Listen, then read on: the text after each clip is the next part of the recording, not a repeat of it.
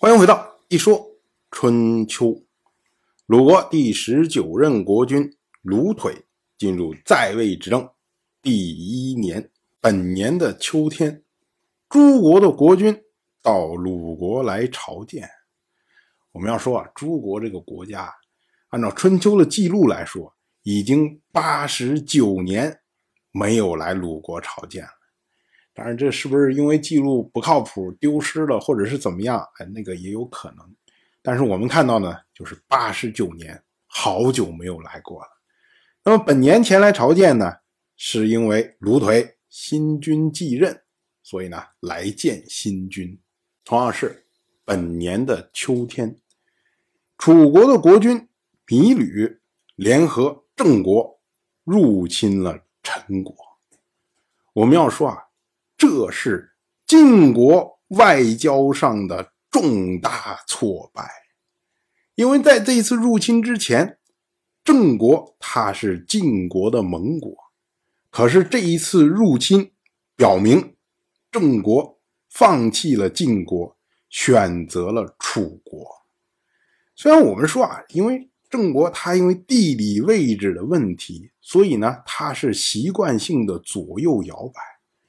可是问题是，当代的郑国国君郑兰，他是晋国先君晋重耳的小弟呀。这个可是有相当强大的私人关系在的。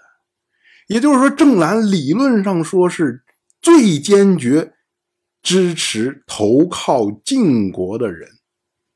可是呢，如今他都要转向。当然了。这种转向，它不是突然发生的，是有背后的缘由在。我们之前讲过，两年以前，当时呢，宋国因为杀掉了自己的国君宋楚臼，所以晋国反应非常的激烈。当时呢，晋国的大夫荀林父调动了诸侯的军队讨伐宋国，可是呢，宋国沉着以对呀。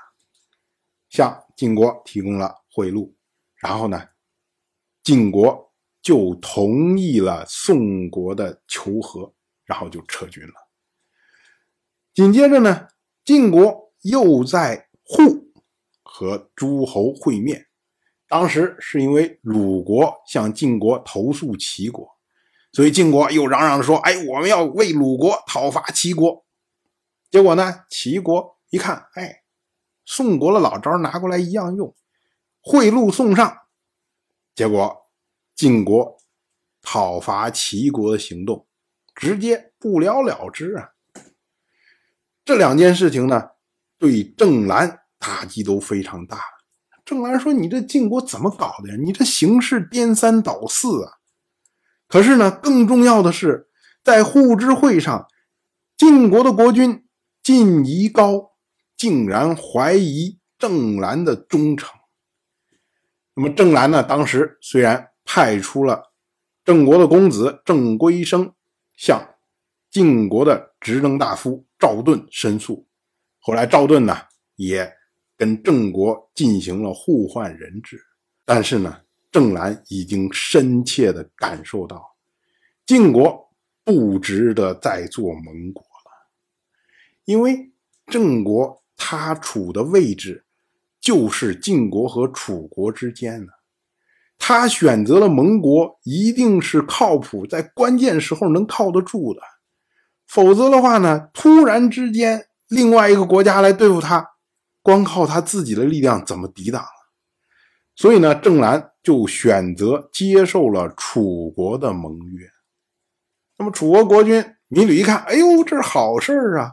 因为郑国是天下之中啊，一旦搞定了郑国之后，其实就将晋国锁在了西北方，所以呢，楚国就腾出来手，开始对付东南这些传统是他盟国又背叛他的国家。那么首当其冲的呢，就是陈国。当然，我就这么一说。您就那么一听，感谢您的耐心陪伴。如果您对《一说春秋》这个节目感兴趣的话，请在微信中搜索公众号“一说春秋”，关注我。您不仅能得到《一说春秋》文字版的推送，还可以直接和我互动交流。我在那里等待您的真知灼见。